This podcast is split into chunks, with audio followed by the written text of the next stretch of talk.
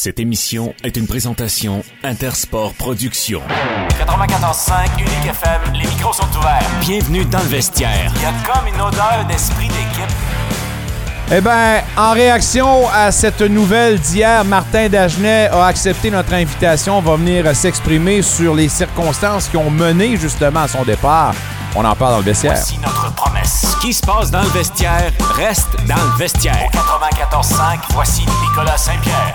Euh, vous allez voir que des fois, on a des, euh, des versions et c'est souvent le téléphone arabe. On commence avec un message, puis par la suite, ça se défait un peu. C'est tordu. C'est pas une histoire d'un gars qui a perdu son vestiaire, loin de là. Mais peut-être un gars qui est arrivé dans un mauvais moment.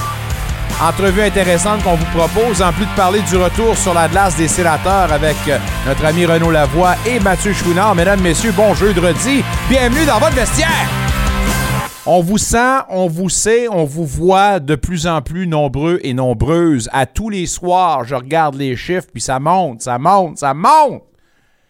Lâchez pas vos bonnes vieilles habitudes, parce qu'on commence à devenir de vieux chaussons, nous autres, là, des des vieilles godasses. Tu sais qu'on veut pas se départir parce qu'on est tellement inconf euh, pas in, mais confortable dedans. Fait plus de 10 ans qu'on est dans les zones. Plus d'une décennie, imaginez-vous donc. On a bâti ça au pic puis à pelle, à fourchette même à un moment donné. Mais on est rendu pas mal haut, je pense. Puis c'est grâce à vous autres. Alors, un gros merci, c'est un privilège, je vous le dis toujours, de pouvoir euh, vivre ma passion, mais c'est grâce à vous. Alors, si vous n'êtes pas là, on n'est pas là. Alors, merci, fine, thank you. Vous nous écoutez en ce moment en direct, 94.5, Unique FM, uniquefm.ca sur l'application mobile disponible sur toutes les plateformes. Puis sinon, ben, on peut nous écouter n'importe quand, n'importe comment sur Spotify et sur Apple Podcast. Une émission haute en couleur avec plein, plein, plein de sports au menu, plein, plein, plein d'invités. Je salue Martin Dagenet, je sympathise avec lui. Vous nous entendez dans l'Est ontarien, vous êtes des grands fans de Martin. Euh, c'est bizarre qu'on décide de se départir d'un coach qui vient d'arriver avec un programme qui performe, puis un programme qu'on voit quand même parmi les meilleurs de la Ligue en ce moment. Pourquoi? Où, quand, comment? On aura les réponses avec Martin Dagenet plus tard à l'émission. Mathieu Chouinard, Renaud Lavoie, les sénateurs de retour à l'entraînement aujourd'hui. De grands absents. En fait, un grand absent. Jake Sanderson, Jacques Martin a dit euh, ben, on pourrait douter qu'il soit disponible en fin de semaine. Alors, c'est déjà un gros trou sur la ligne bleue. Watch out, Thomas Chabot. Pour moi, il va jouer pour 40 minutes de jeu à peu près. 45, 45 et demi. Je blague. Ce qui était plaisant de voir, c'est que Forsberg a pris quelques répétitions, a pris des lancers. Ça, c'est une bonne chose. Est-ce qu'il sera activé pour le match de samedi? Pour reprendre euh, l'action? Là est la question. On aura les réponses demain alors que ça va se poursuivre pour l'entraînement. Ça sera certainement un des sujets avec nos deux premiers invités. Il euh, faudra préparer Michael Lafleur qui est sur place également. faut pas l'oublier parce qu'on va parler d'un gros événement avant de vous présenter nos autres invités. Rabat Ben Larbi, euh, qui revient évidemment de la Coupe d'Afrique il y a de ça deux semaines, va faire les résultats de cette coupe, mais également celle d'Asie. Euh, plus tard à l'émission, on va jaser avec Marc Schreiber sur les lignes de côté. Êtes-vous prêts, mesdames, messieurs, pour le big one, the Super Bowl? Je me suis lancé. Vous savez comment j'ai ça faire des prédictions, mais j'ai pas eu le choix avec Valérie Cormier ce matin. J'ai dit 28-21 pour les 49ers. Non, non, non, pas une troisième en cinq ans pour les Chiefs. L'histoire de Purdy est incroyablement intéressante. Pourrait devenir le premier quart arrière repêché dernier et se retrouver au Super Bowl et gagner. Shanahan pourrait devenir avec son père le premier duo père-fils à remporter le Super Bowl. Mahomes, si ce gars-là l'emporte, right through, temple la renommée, mais de toute façon, je pense qu'il est déjà là. Mais on va parler d'une dynastie, la nouvelle à s'installer dans le monde du football. On n'a pas vu un, euh, un rythme si effréné au niveau des championnats depuis l'ère des Patriots. Il me semble que c'est encore récent dans la mémoire, mais ça fait quand même 20 ans, cette affaire-là, qui ont débuté. Plus de 20 ans. Maudine dabine que le temps passe vite. Puis je regarde Jonathan Desnoyers qui se prépare à passer ses permis. Maudine de Hey, Joe, en passant, bois pas de bière, hein? Avant, avant le test, bois pas de bière. Non. Non, mais je parle la veille non plus. C'est juste pour, juste pour être sûr. Juste pour être sûr. Mes hommages à M. John Denoyer, son nom de vedette maintenant. Hey, un- ça, c'est un baptême en passant. hein. Toutes les euh, personnes qui sont passées ici sur nos zones dans le vestiaire ont tous eu un nom de vedette. Je viens de te baptiser John Denoyers. Fait que là, tu vas toujours m'appeler comme ça. John Denoyers. Parfait. Ça... McFlower qui lui nous attend en bout de ligne. Parce que en plus des, autres résultats, des autres résultats, des autres nouvelles dont on parlera, il y a un rendez-vous ce soir. Puis on en a jasé avec Patrick Grandmaître hier. Euh, si vous êtes un fan de hockey, point. Si vous êtes un fan de hockey universitaire, ben là, ça vient de monter d'une coche. Mais si vous voulez des grands rendez-vous, là, vous êtes au top des tops. C'est la classique du Colonel Bay ce soir. Les deux équipes d'Ottawa s'affrontent, les GGs, les Ravens. Les Ravens, on va passer probablement à l'autre chose, mais on veut tous bien paraître ce soir. On termine la saison du côté des GGs. On veut terminer et entrer en série avec un coup de circuit. Il est sur place. Il sera à la description sur Rogers ce soir. Mick Lafleur, mesdames, messieurs. Mick, comment vas-tu? Bonsoir, M. Saint-Pierre. Ça va très bien. Je suis en feu, mon ami. L'ambiance là-bas, comment ça serait? On, on- sent encore une certaine. Pat m'a dit qu'il y a une nervosité, mais une bonne nervosité quand même qu'il y a des gars qui ont affronté des clubs dans le temps junior sous des grosses foules. Mais on sait tous que pour un joueur universitaire, c'est le rendez-vous qu'on ne veut pas manquer. Il n'y a personne qui veut mal paraître ce soir. là. Non, effectivement, Nicolas. Puis écoute, c'est l'adrénaline qui va rentrer dans tout ça. Puis ce soir, c'est la sixième édition de la classique on Bike qu'on vous présente à l'antenne de TV Rogers à l'émission Sport en primaire. Je serai à la description en compagnie de Maxime Jolicoeur Analyse, son ancien collègue de travail et un ancien employé à Unique FM. Alors, euh, moi, je suis très excité de décrire ce match-là. Puis écoute, sixième édition. Puis quand même, Nicolas, c'est une série qui est menée 4-1 par les Ravens de Carleton. Les Ravens, cette saison, ils revendiquent une fiche de 10-11-5. Et du côté des GG, ça va très bien.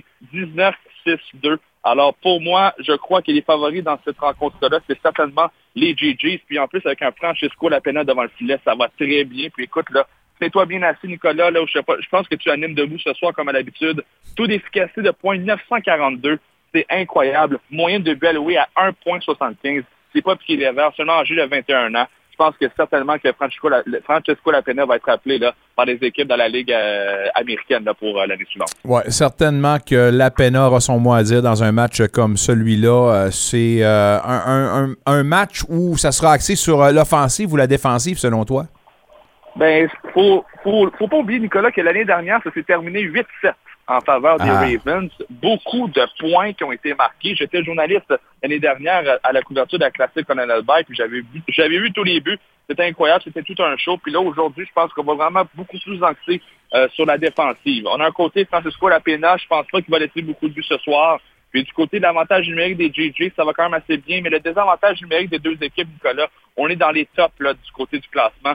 Cinquième position pour les Ravens avec un efficacité de 4 84,2 Les JJ, ça va très bien au troisième rang avec 87% Alors même si on est indiscipliné, je pense que le désavantage numérique peut être un grand facteur là, du côté de ce match-là ce soir. Excellent. Une belle foule à part de ça. On, on annonce Salcombe ce soir? Euh, je, ben, honnêtement, il reste encore des billets, Nicolas. Présentement, il n'y a pas, il y a des personnes et des étudiants qui sont déjà arrivés à la, à la place CD. Mais je pense que ce soir, il va y avoir beaucoup de personnes. C'est un événement annuel. Puis comme dirait la bonne vieille expression québécoise, Nicolas, ça arrive qu'une fois par année, hein, c'est quoi de dire. Alors, ne manquez pas ça. Ce soir, place CD. Et sinon, si vous ne pouvez pas vous déplacer, eh bien, ça se passe à l'antenne de TV Rogers, câble 23. Et si vous n'êtes pas euh, justement abonné à Rogers, eh bien, ça se passe sur le site web TV Rogers Ottawa français. Vous tapez ça sur Google, vous pouvez le regarder gratuitement là, sur euh, Internet. Mick Lafleur à la place TD. Bon match ce soir. C'est la classique Colonel Bay, les Ravens contre les GGs. On se reparle bientôt. Bon week-end. Salut mon chum, à lundi. Mick Lafleur, mesdames, messieurs, qui sera à la description, on vous le rappelle, de cette rencontre sur TV Rogers. Il y a sept matchs ce soir en Ligue nationale de hockey. Euh, Super Bowl ce dimanche, comme j'ai dit. Pour euh, l'instant, ben, euh, on va analyser ça avec notre ami Mark Schreiber. Ce qu'on va faire en, fait, ce soir, c'est que si vous avez entendu la chronique de mardi, on vous a invité à, vous mettre dans la peau des entraîneurs au niveau de l'offensive, de la défensive chez les Chiefs. Ce soir, on va faire la même chose, mais du côté des euh, 49ers. Euh, Vladimir euh, Junior, on a finalement rendu cette décision. Lui qui passait en arbitrage, euh, évidemment, ben, on, on, se demandait si ça allait être une sinécure, ça allait bien passer. Je ne sais pas, parce que toujours la partie patronale, l'équipe, qui va d'arguments qui font des fois mal paraître euh, le, joueur visé. Et des fois, ben, euh, ça sort avec des pleurs et des grincements de dents. Mais s'il y en a eu, probablement qu'il y a eu moins de pleurs et moins de grincements de dents, considérant que Guerrero, euh, on lui a octroyé 19,5 millions de dollars pour l'année prochaine. Il reste une autre année avant de devenir joueur autonome. ce qu'il fallait surveiller dans cette affaire-là, ce sera la répercussion et l'effet domino sur les autres formations parce que c'est le plus gros montant qu'on a accordé en arbitrage pour un joueur. Alors, euh, Guerrero et les Blue Jays, par la porte d'à côté, passent à l'histoire à ce niveau-là. Euh, l'ex-pilote et chroniqueur automobile Jacques Duval est décédé. On lui, euh, évidemment, souhaite un beau voyage, puis nos plus sincères condoléances. C'est un bonhomme qui a fait partie de notre jeunesse. Nous autres, écoutez, on, l'a vu à la télé, là, puis dans tous les magazines.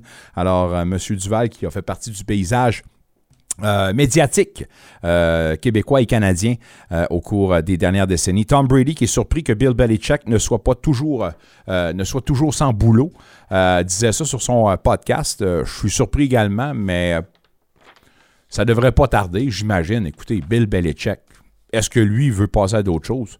Là est la question. Mais on en parlera plus tard avec notre ami Marc Schreibert, je vous le promets. Ouvrons les portes du vestiaire, c'est un beau jeudi. On va parler Ligue nationale de hockey et peut-être un peu des sénateurs avec notre ami Renaud Lavoie. Renaud, comment ça va? Ça va très bien, toi, Nicolas. Ça va super bien. Euh, en fin de semaine, on aura une décision finale, dit-on, sur l'avenir des Coyotes. Peux-tu nous en dire? Tu en as parlé justement mardi. Euh, est-ce que c'est, selon toi, là, ça passe ou ça casse finalement en fin de semaine? Bien, c'est sûr que de la façon dont Gary Bettman nous a parlé samedi, excuse-moi, vendredi à Toronto, nous disant qu'il était extrêmement confiant que ce dossier-là allait se régler positivement pour les Coyotes en achetant un terrain à Phoenix. Écoute, la manière que le commissaire l'a dit, c'était, euh, écoute, dans son esprit, euh, quelque chose qui était pratiquement réglé. Et, est-ce qu'il a fait ça euh, pour euh, ajouter de la pression, si tu veux, aux coyotes, euh, aux propriétaires des coyotes qui, lui, essaie de trouver une solution à long terme là-bas? et est-ce que si on est devant un autre échec, ce qui est probable aussi, est-ce qu'à partir de ce moment-là, la Ligue nationale force évidemment le déménagement des coyotes? Et, je vais te le répéter, le plus gros problème présentement, je ne pense pas que du côté de la Ligue nationale, on s'objecterait à un euh, déménagement des Coyotes de, l'Arizona, mais le propriétaire de l'équipe, Alex euh, Merullo, lui ne veut pas vendre. Alors que, par exemple, à Salt Lake City, la Ryan Smith qui est propriétaire de, la formation de, basketball dans le Utah, dans la NBA, dit, bien, amenez-nous une équipe de hockey, on va l'acheter, nous, les Coyotes, mais je veux être propriétaire. Je ne veux pas être, je ne veux pas être quelqu'un qui va accueillir une équipe et que ce ne soit pas moi le propriétaire de l'équipe. Donc, euh, un peu comme c'est le cas avec le jazz, c'est lui qui a, qui a, le jazz de Utah, puis c'est son amphithéâtre. Mais il veut que tout demeure à lui, mais le propriétaire des Coyotes, lui, ne veut pas vendre. Sera-t-il forcé de le faire? Mais, mais moi, je pense qu'il y a un jeu de coulisses à faire. Là. Parce, que, que tu veux que tu ne le veuilles pas, Pierre-Carl Pelado a toujours bien dit à mon micro en fin de semaine qu'il était prêt à accueillir un autre propriétaire, qui a déjà une équipe dans la Ligue nationale de hockey. Alors, mais qu'est-ce que Gary Bettman va vouloir? quelles sont ses intentions? Comment va-t-il jouer ça? Il peut avoir une belle petite partie de bras de fer qui, qui, se décide, ou qui se dessine, je devrais dire, mais il n'y a personne qui a présentement, à l'heure où on se parle, la réponse finale à la question qu'est-ce qui va se passer avec les Coyotes? Alors oui, on espère que ça se règle d'ici la fin de semaine, mais tu sais comme moi qu'on a déjà été déçus plusieurs fois avec, euh, on va dire, des, des deadlines qui n'ont jamais vraiment été respectés dans ce dossier. Ça, j'en suis d'accord, mais d'entendre Marty Walsh, qui est le président de l'Association des joueurs, venir au bâton, puis ça fait une semaine qu'on entend son mécontentement face à la situation, de la lenteur de la progression. Est-ce que ça, c'est un signe qu'à un moment donné, ben, on a débordé un peu, la goutte a fait déborder le vase, puis c'est un signe qui nous dit que c'est le temps de passer à d'autres choses?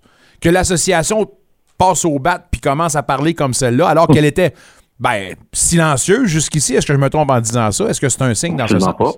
Ben, écoute, M. Walsh me fait penser, Marty Walsh, tu sais, là, il y, a un peu de chicane, là. Puis, y a, euh, sur la glace, évidemment, je parle, là. Là, il y a deux gars qui se regardent, là, puis qui sont sur le bord de jeter les gants, là. Mais Marty Walsh, il me fait penser aux gars qui attendent que les officiels arrivent, là, les juges de ligne, pour séparer le monde avant commencer à donner des petits coups. Ouais. Qu'est-ce que je veux dire, là? Il y en a des gars comme ça qui jouent au tough. Mais ils attendent que l'arbitre arrive, puis là, oh, là, ils se mettent à donner des coups, sachant très bien qu'ils n'en recevront pas non plus. Tu comprends? Oui, oui. Euh, parce que Marty Walsh, je comprends qu'il est arrivé en poste il y a un an. Mais il y a un an, il aurait dû faire une déclaration du genre. Ça a pris un an avant que ça arrive. Pourquoi? Parce que il le sait que ce dossier-là va se régler bientôt d'une manière ou d'une autre. Donc, même s'il parle fort, ça ne veut absolument rien dire. Parce que c'est pas lui qui va décider ça. Par contre, l'association des joueurs, selon moi, est tout autant à blâmer que la Ligue nationale dans ce dossier-là. Tu vas me dire comment? Très simple. Si l'association des joueurs, Marty Walsh n'était pas là, c'était Don Fear.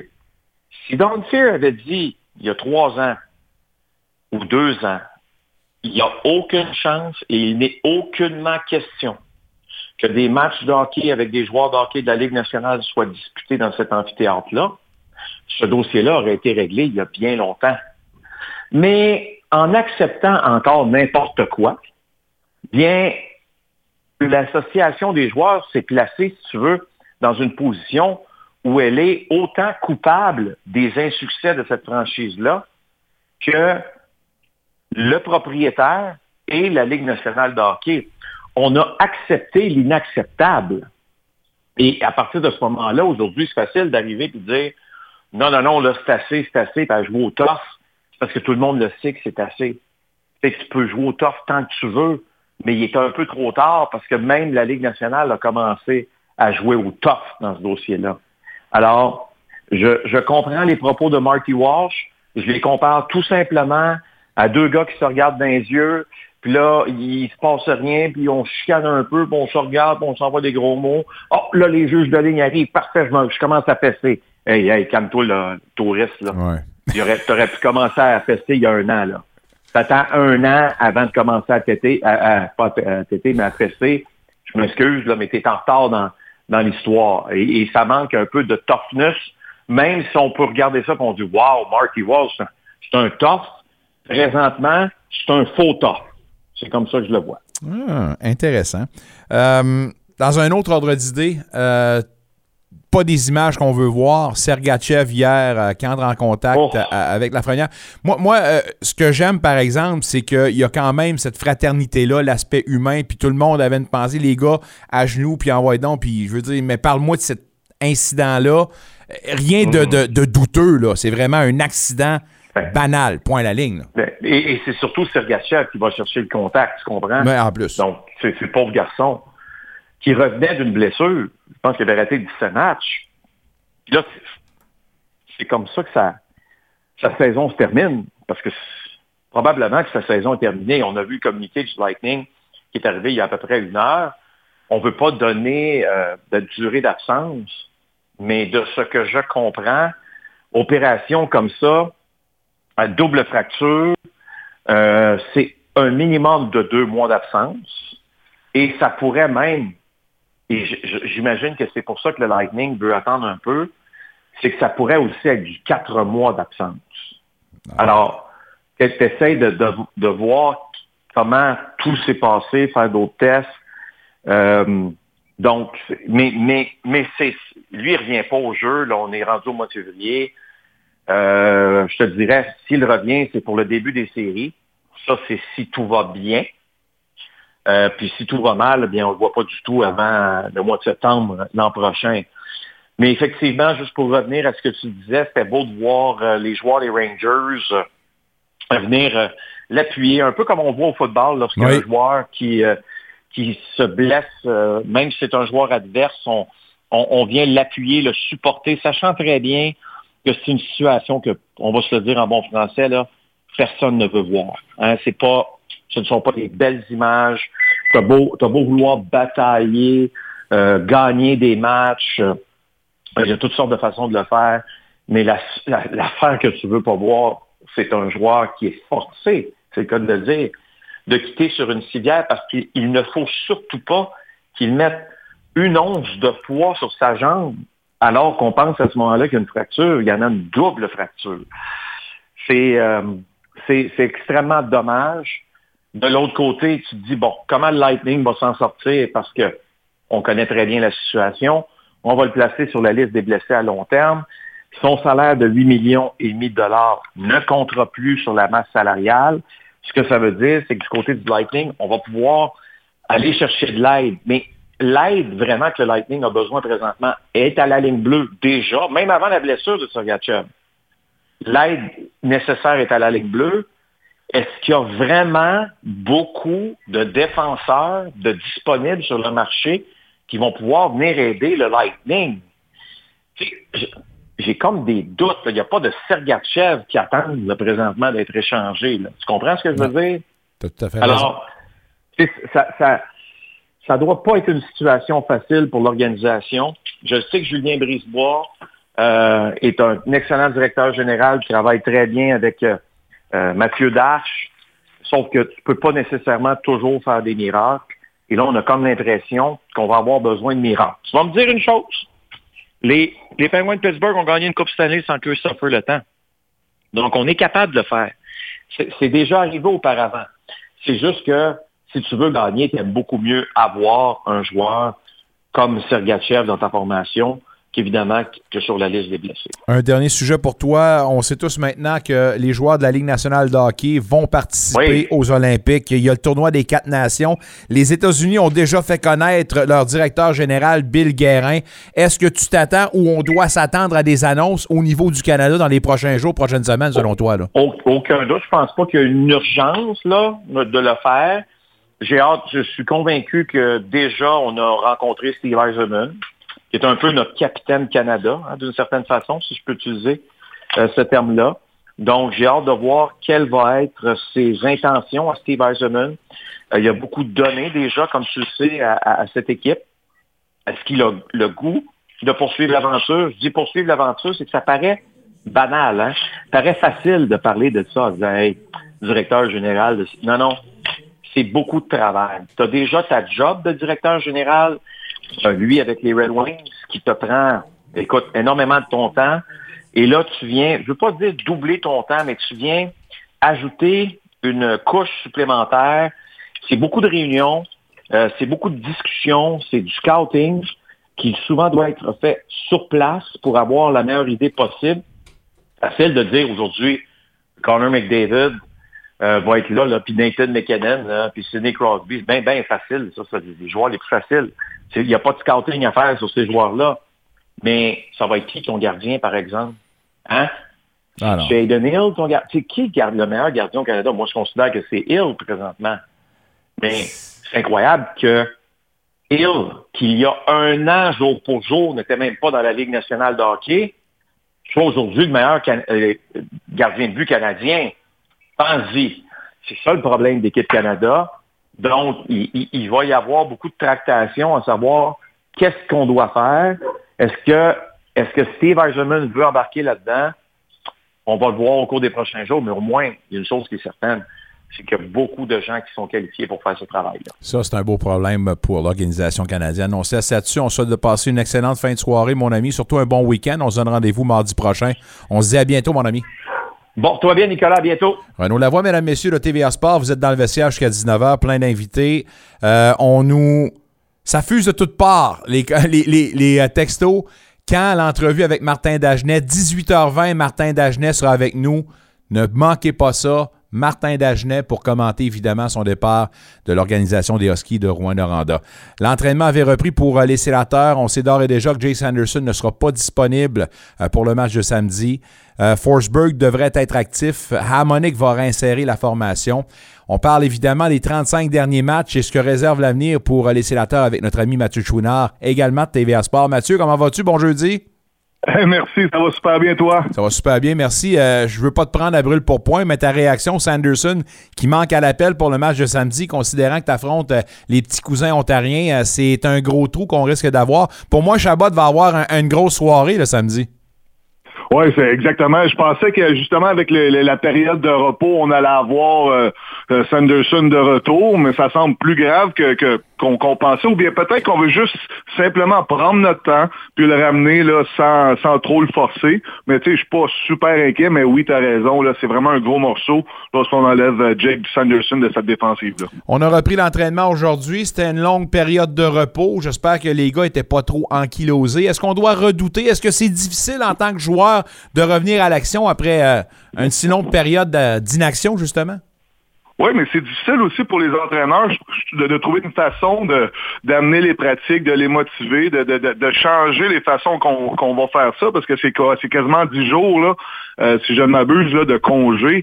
Donc, c'est sortir de la routine. Donc, éventuellement, on est allé en vacances. Il y a certains bobos qui sont guéris. C'est bon pour ça. Par contre, euh, tu sais, ceux qui allaient bien, on sait que les sénateurs étaient là euh, sur une bonne pause, ben peut-être qu'on a peut-être tendance à oublier ça, même si on est parti en vacances la tête heureuse, un peu plus léger qu'on l'était euh, au début de la saison. Mais là, il faut justement reprendre ce beat-là, puis c'est ça qui est le plus compliqué par la suite. C'est sûr que si on regarde du côté médical, tout le monde va se réjouir. La période justement de repos permet de régler ces brobos-là. Mais quand tu arrives dans un momentum puis que tu dois arrêter, ça c'est plate aussi parce que c'est dur de le reprendre, ce momentum-là. là ben, par-en aux Oilers d'Edmonton, qui eux euh, voilà. ont, vu leur, euh, leur, leur, séquence là, tomber abruptement. Mais euh, non, mais c'est tout. C'est l'affaire de toutes les équipes. Hein. C'est la même chose pour tout le monde. on va souhaiter évidemment que ça ne soit pas un petit problème pour les sénateurs. Il reste 35 matchs pour la formation de Jacques Martin. ce qui serait pour toi une fiche satisfaisante pour au moins contenter les partisans qui veulent avoir des résultats? Y a-tu un chiffre qui te vient en tête? Ben, je pense que peu, importe les résultats concrets, je pense qu'on va avoir une meilleure deuxième moitié de saison. Je pense que l'ambiance va être meilleure aussi. Moi, ce que je m'attends, c'est, c'est un, un, ressemble à deux victoires en bloc de cinq. Je vois tout le temps par bloc de cinq quand j'analyse ça. Deux à trois victoires par cinq rencontres environ. Si on peut finir 500, un petit peu en haut de 500, ce serait merveilleux. Si on finit la saison en haut de 500, ben là, ce serait du gros bonbon. Un gros bonbon, ça va prendre la part de tout le monde. Mais au moins, on peut au moins penser que l'équipe s'est redressée parce que les performances sont là. Je me base encore sur les dix derniers matchs. Il y en a 9 sur 10 où on a accordé moins de 30 lancers à l'adversaire. Pour moi, c'est un signe probant que la structure est maintenant établie. D'accord avec ça, toi? Ben, tu pointes exactement le, le, secret d'ici la fin de la saison pour les sénateurs. C'est vraiment de bien jouer collectivement défensivement. Je pense qu'avec euh, Jacques Martin, c'était évident que c'est à ça qu'on allait aller. Il y avait beaucoup de choses euh, qu'on faisait pas de la bonne façon à Ottawa. Jacques euh, a apporté ses, ajustements. Puis tout le monde est embarqué dans le bateau. Si Jacques arrive puis il y a personne qui, qui, écoute ou il y a personne qui veut faire ou qu'on ne travaille pas ensemble, ça ne marchera jamais. On a commencé à le faire avant la pause. Puis si on continue comme ça, on va minimiser justement euh, les buts marqués parce qu'on sait qu'on n'a pas la meilleure des défensives, on n'a pas les meilleurs duos de gardiens de but. Mais collectivement, n'importe qui est capable de bien faire et d'aller chercher des points. La date limite des transactions, à la fin de la première semaine du mois de mars, euh, on va voir les activités, comment vont se positionner les sénateurs. Probablement vendeurs, mon petit doigt me le dit. Steyos, par exemple, devra être euh, à l'affût, puis peut-être un magicien pour aller chercher le maximum, puis un joueur qui est en plein contrôle avec sa clause de non-échange total, c'est Tarasenko. Mais considérant que Monahan est allé chercher euh, un premier choix dans cette transaction avec les Jets, est-ce qu'on peut dire que Tarasenko, il y a des comparatifs au niveau de la performance et ce qu'il est comme joueur? Ben, est-ce qu'on peut penser qu'Ottawa est capable d'aller chercher un premier choix avec Tarasenko? Oui, absolument. Je pense que c'est un joueur super intéressant pour plusieurs formations. Il y a des équipes euh, qui sont à la recherche d'un attaquant comme lui. Puis, tu sais, je veux pas partir d'histoire, mais tu sais, on s'en va un petit peu avec les Rangers de New York où on a déjà vu un Tarasenko mm. qui ont besoin d'un ailier droit. Puis ça crie là, à, New York, là, on a vraiment besoin d'un ailier droit. C'est pas Blake Wheeler qui va être sur la première, sur le premier trio.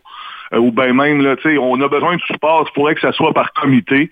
Donc, euh, mais oui, Tarasenko, je pense qu'on peut aller chercher un choix de première ronde, bien certainement, mais ce sera super intéressant de voir comment Steos va agir dans cette période-là. C'est la première fois qu'il va, qui va jouer là-dedans vraiment, qu'il va se mettre les mains là, à 100 euh, puis, il y, a, eu beaucoup de critiques à Ottawa, que ce soit M. Dorion, euh, par la suite, comment on a géré euh, le dossier Patrick Roy. Donc, j'ai hâte de voir justement comment on va pouvoir faire un impact sur les sénateurs. ça va vraiment être sa première empreinte, vraiment, de, sa part.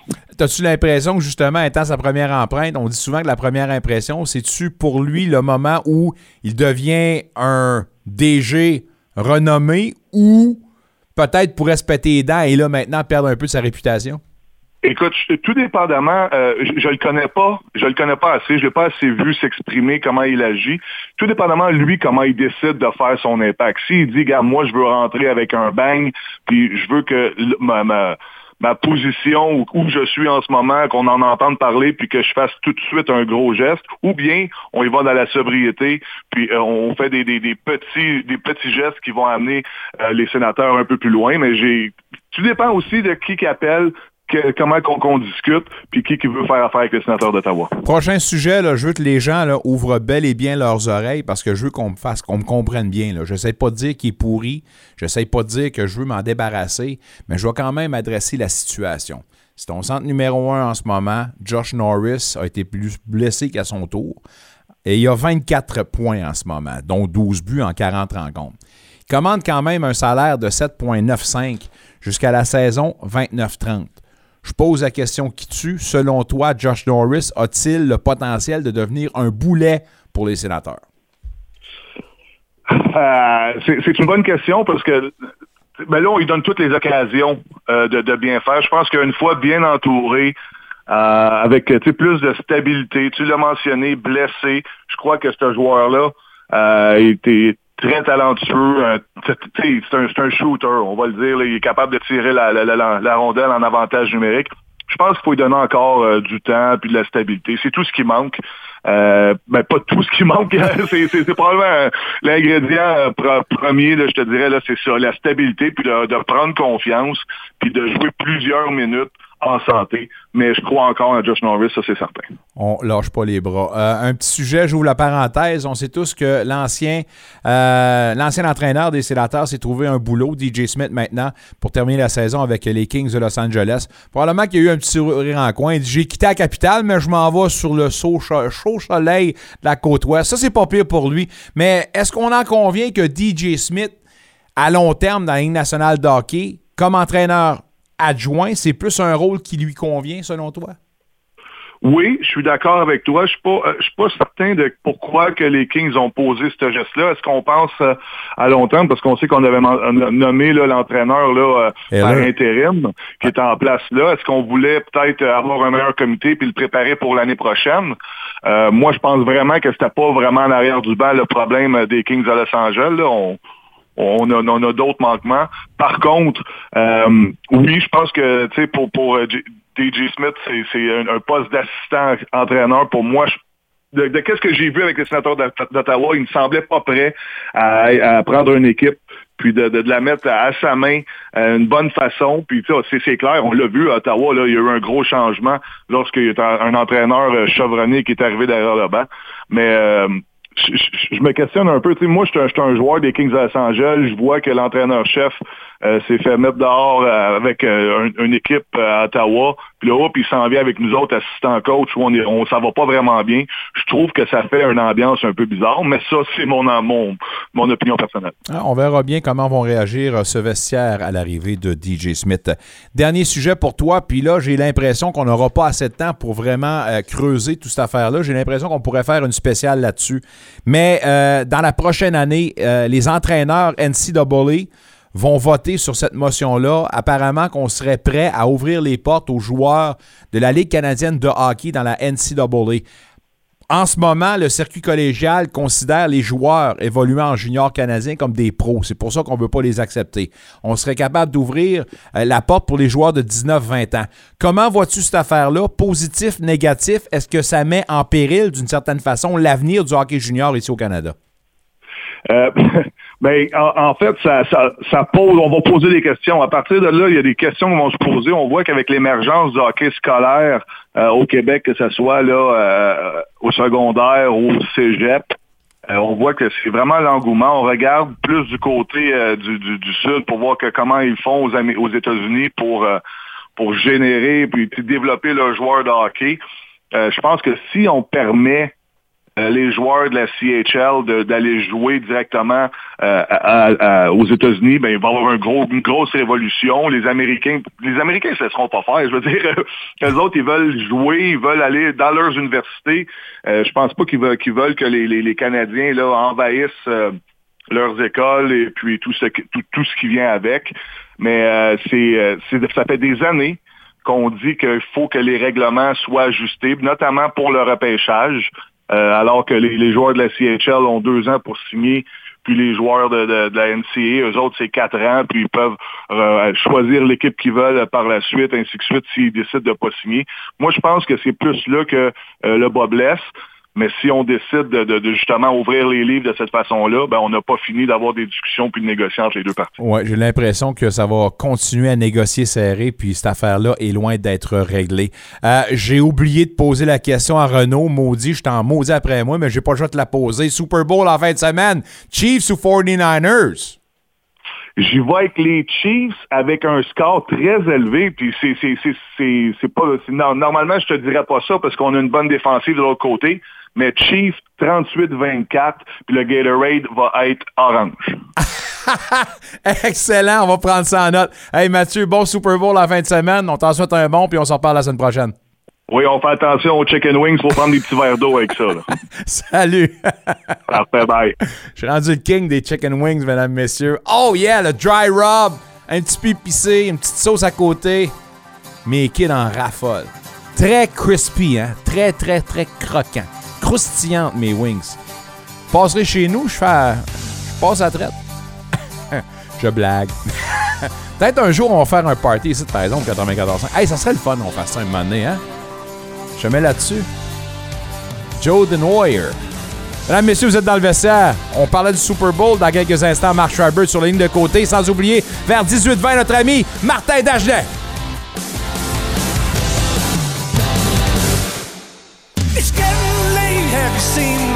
Une expertise et un appui continu qui vont au-delà de la comptabilité. C'est ça l'expérience Marcille Lavallée. Quels que soient vos besoins ou vos défis d'affaires, les conseils et les explications fournis par notre équipe d'experts vous permettront de prendre des décisions éclairées en toute confiance. Certification, fiscalité, service conseil, tenue de livre, PME, professionnel et OSBL. Offrez-vous une plus grande tranquillité d'esprit et plus de temps consacré à la poursuite de vos objectifs. Venez découvrir l'expérience Marcille Lavallée, des experts comptables pour votre entreprise. Le cri résonne tous les samedis à l'émission Espace Haïtien où le compas direct fait tourbillonner les convives.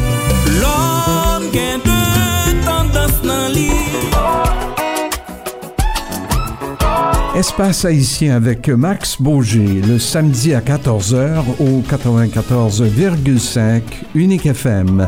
Cette émission est aussi disponible via l'application mobile Unique FM. Jusqu'à 19h, vous êtes dans le vestiaire avec Nicolas Saint-Pierre et la meilleure équipe de collaborateurs sportifs. Au 94.5 Unique FM.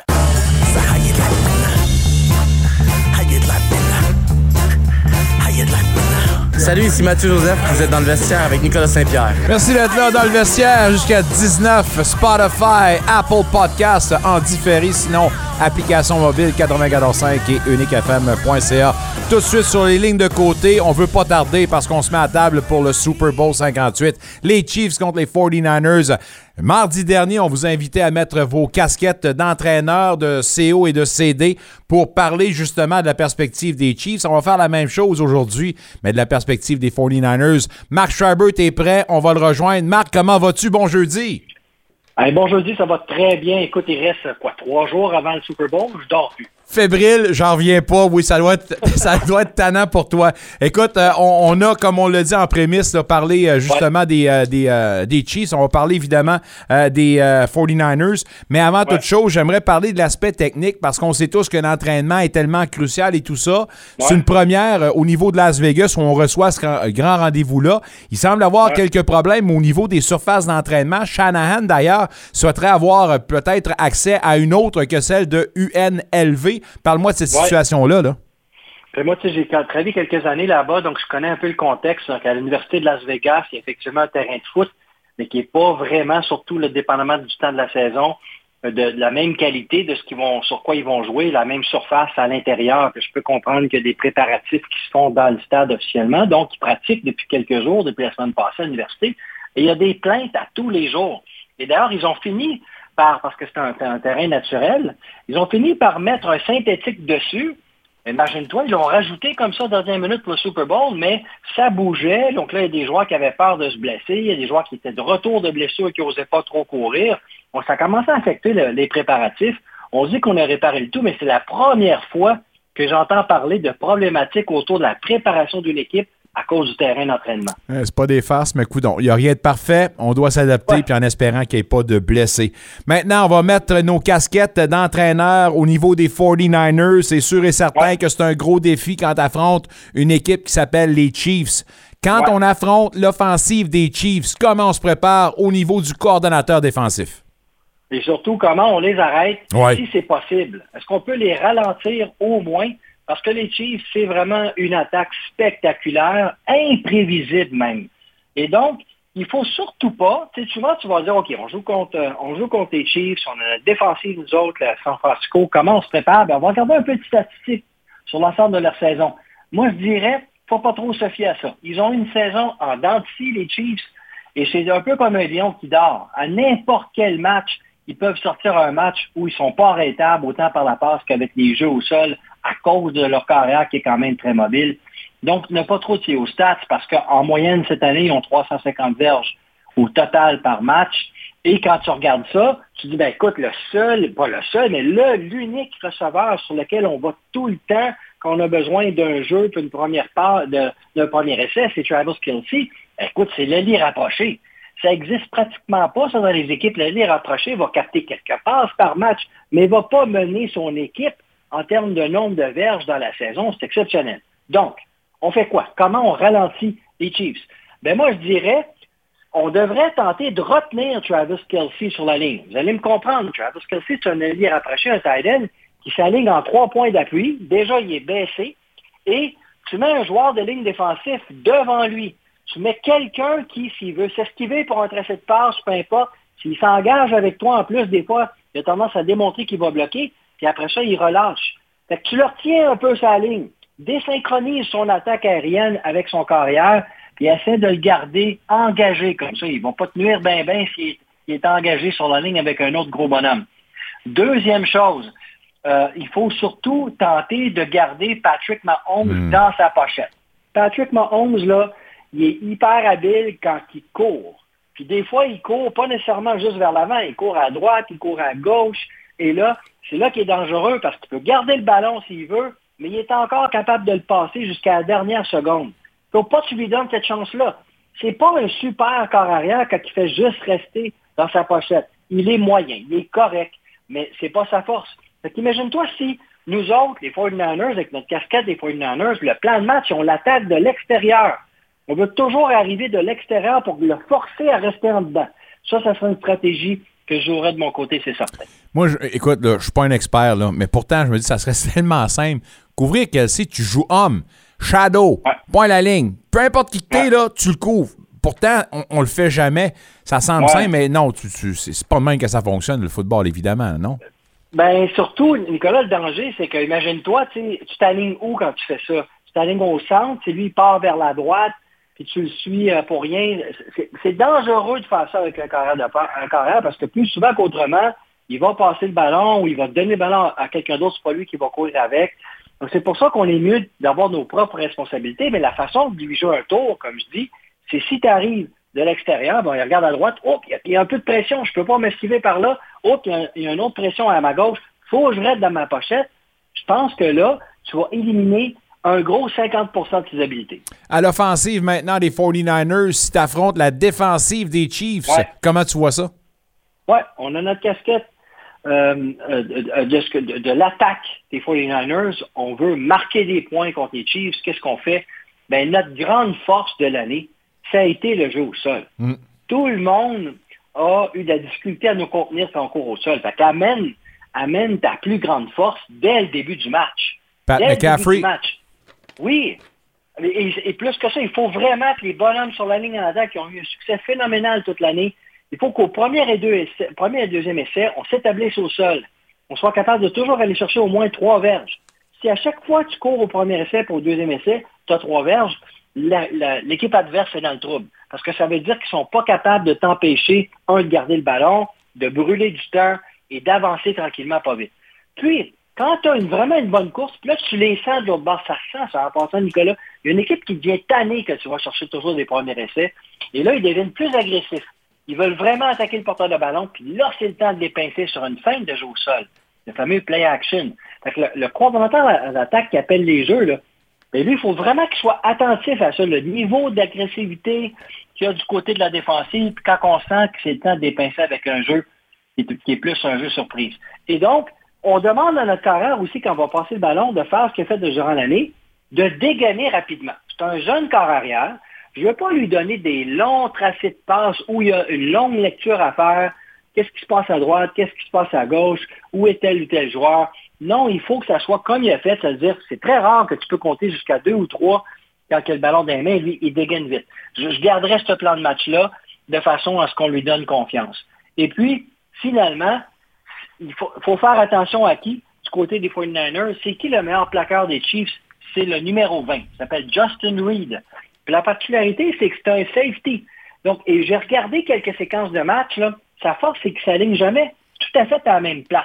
Il a le don de toujours se retrouver sur le jeu et, de, de finalement, jamais personne qui le bloque.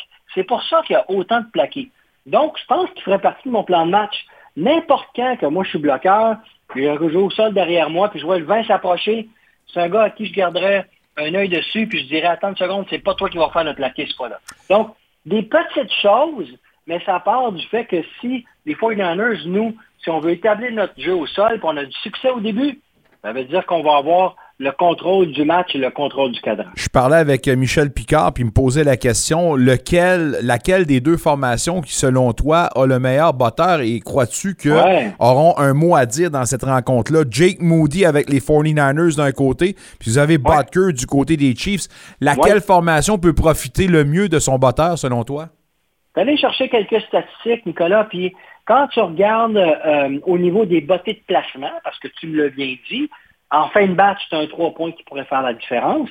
Ben, du côté de Kansas City, Butker, pour l'ensemble de la saison, 94% de ses placements sont réussis. Et du côté de 49ers, Moody, 84% OK, je gratte un petit peu plus. Sont où les bottées qui manquent? Vraiment particulier. Moody avec les 49ers, il n'arrache quand c'est plus de 40 verges. Hmm. Tandis que Butker, c'est vraiment spécial. Plus de 40 verges, il n'y en a jamais manqué un toute l'année. Oh, Et donc, c'est particulier un petit peu. Donc, ça, ça pourrait jouer. Tu sais, quand tu as un long botté de placement à faire, tu sais, c'est là qui manque. Peut-être que tu ne vas pas oser, tandis que Kansas City pourrait oser. Je donne avantage à Kansas City au niveau des batteurs. Mais là, je peux pas te laisser sans que tu me dises ta prédiction. J'ai dit ah. les 49ers 28-21. Tu dis quoi? Oui. moi, j'aime ton score, mais je te dirais par un toucher les 49ers aussi, parce que je pense pas que Kansas City a le calibre de joueur défensif pour arrêter l'attaque au sol des 49ers. Je pense que c'est là que ça va jouer. Elle piquante ou dry rub pour toi, la sauce à côté ou la sauce dedans? Toutes ces options, incluant, je ne fais pas de blague, un beau plat de crudité.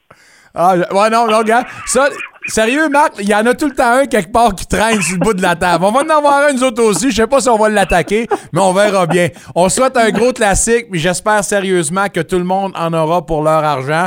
Puis même, pour les fans de Usher, je vous souhaite une bonne mi-temps. Marc Schreiber, on apprécie le temps. La semaine prochaine, évidemment, on va analyser tout ça. Alors, on se donne rendez-vous, puis on souhaite évidemment un gros week-end de Super Bowl. Bon match, bonne salsa. Salut, mon chum. Salut. Shriver, mesdames, messieurs, le meilleur vulgarisateur du football de l'univers. Au retour de la pause, par exemple, tenez-vous bien sur le bout de votre chaise. Pour une première fois, il s'exprime suite à son départ des Huskies de Wayne-Oranda. Martin Dagenet nous a fait confiance. Merci, gros merci. On vous présente ça dans le vestiaire dans quelques instants. Restez avec nous.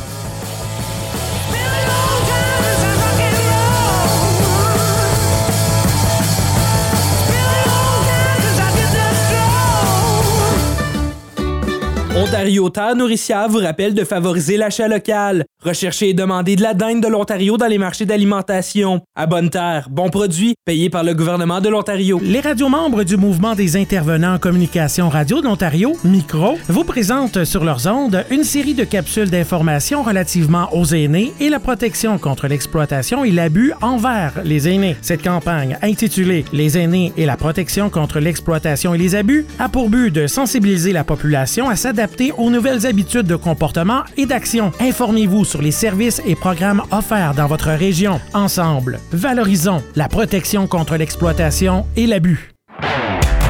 Jusqu'à 19h, vous êtes dans le vestiaire avec Nicolas Saint-Pierre et la meilleure équipe de collaborateurs sportifs. Au 94.5 Unique FM. Salut, ici Derek Brassard. Vous êtes dans le vestiaire avec Nicolas Saint-Pierre. Je vous avouer que le monde du hockey a été euh, surpris, stupéfait euh, du fait que hier on a annoncé le congédiement de Martin Dagenet euh, dans un programme qui était voué à une très belle saison, une équipe qu'on voit parmi les prétendants au titre. Que s'est-il passé? Ben, on se gratte toute la tête. Euh, c'est sûr qu'on voulait avoir des explications. On a entendu plein d'histoires et c'est drôle comment ça déboule rapidement au cours des dernières 24 heures. C'est sûr et certain que c'est qu'en ce moment, dans le vestiaire, on va pouvoir faire la mise au point avec le principal intéressé. On le remercie évidemment de nous avoir fait confiance et s'exprime pour une première fois suite à ce départ du programme des Huskies de Rouen-Noranda. On souhaite la bienvenue évidemment à notre ami Martin Dagen. La première question que je dois te poser, Martin, c'est quelle a été ta réaction suite à cette annonce? Ben, c'est certain que je suis, euh, surpris. Euh, quand tu es 19 matchs en haut de 500, tu t'attends pas à te faire congédier. Euh, je te, te, ferai pas de peur. Je, te, je, te, dirais que depuis peut-être 8 matchs, on joue pas à la hauteur de notre talent il y a, un manque d'effort, il y a un manque de discipline. Euh, on, était dans une mauvaise passe. Euh, puis, c'est correct. C'est plate que les gens vont se rappeler de ça parce que ça a fini un peu de même.